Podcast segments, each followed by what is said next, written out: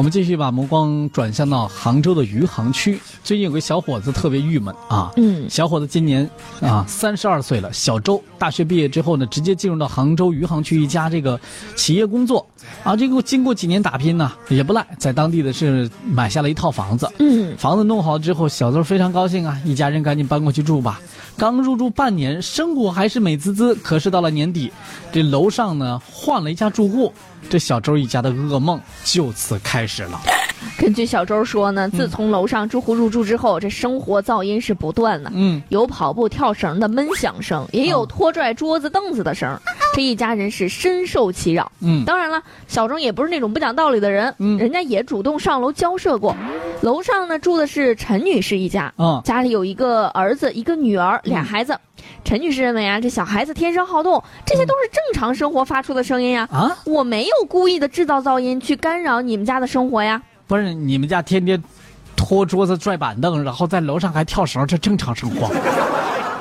人家是这样说的，嗯，那小周也没有办法，找物业帮忙，甚至报过警，嗯，但是这个效果真是微乎其微。哎，那小周的这个丈人还有丈母娘受不了了，嗯，老俩带着孩子干脆回了老家，嗯，这小周和妻子呢就在外边又租了一套单间啊，搬到租房住里边住去了。这有家不能住，这思来想去，小周你这决定不对呀。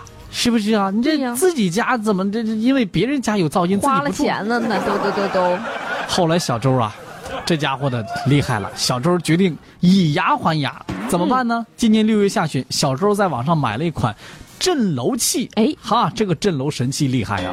这款震楼器可以吸附在天花板上，通过手机远程遥控。嗯，从七月底开始，他便开始不定时的通过手机遥控这个震楼器，哎，啊，让陈女士一家也是不堪其扰，报了警。这民警啊，在门口站了有一会儿，就明显感觉到有规律的震动，再到陈女士家的主卧和次卧都能够听到类似榔头敲墙的。咚咚声，嗯，那民警呢就联系了小周。那对于安装震楼器这事儿，小周也很快承认了啊。另一边呢，民警也对住在楼上的陈女士进行了劝导教育。在警方和民警的这个这个支持下呢，双方最终是相互道歉，达成了和解。嗯，不过呢，这个制造噪音干扰他人正常生活，小周还是被依法处以行政警告的处罚。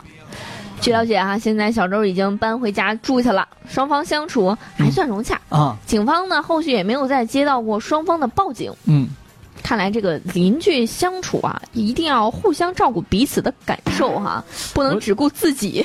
我觉得这个邻居楼上的邻居可能就是通过小周这个以牙还牙之后啊，他也感受到噪音确实影响生活。嗯。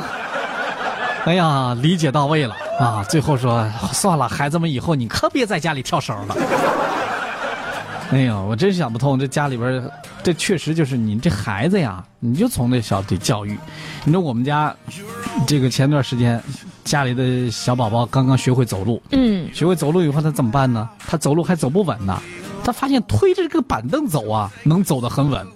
这家伙推板凳，神器，是。你这孩子开心好玩了，但是发现呢这个噪音特别大，这怎么办呢？你不能让邻居直接找上门来，你们家干嘛呢？天天装修啊？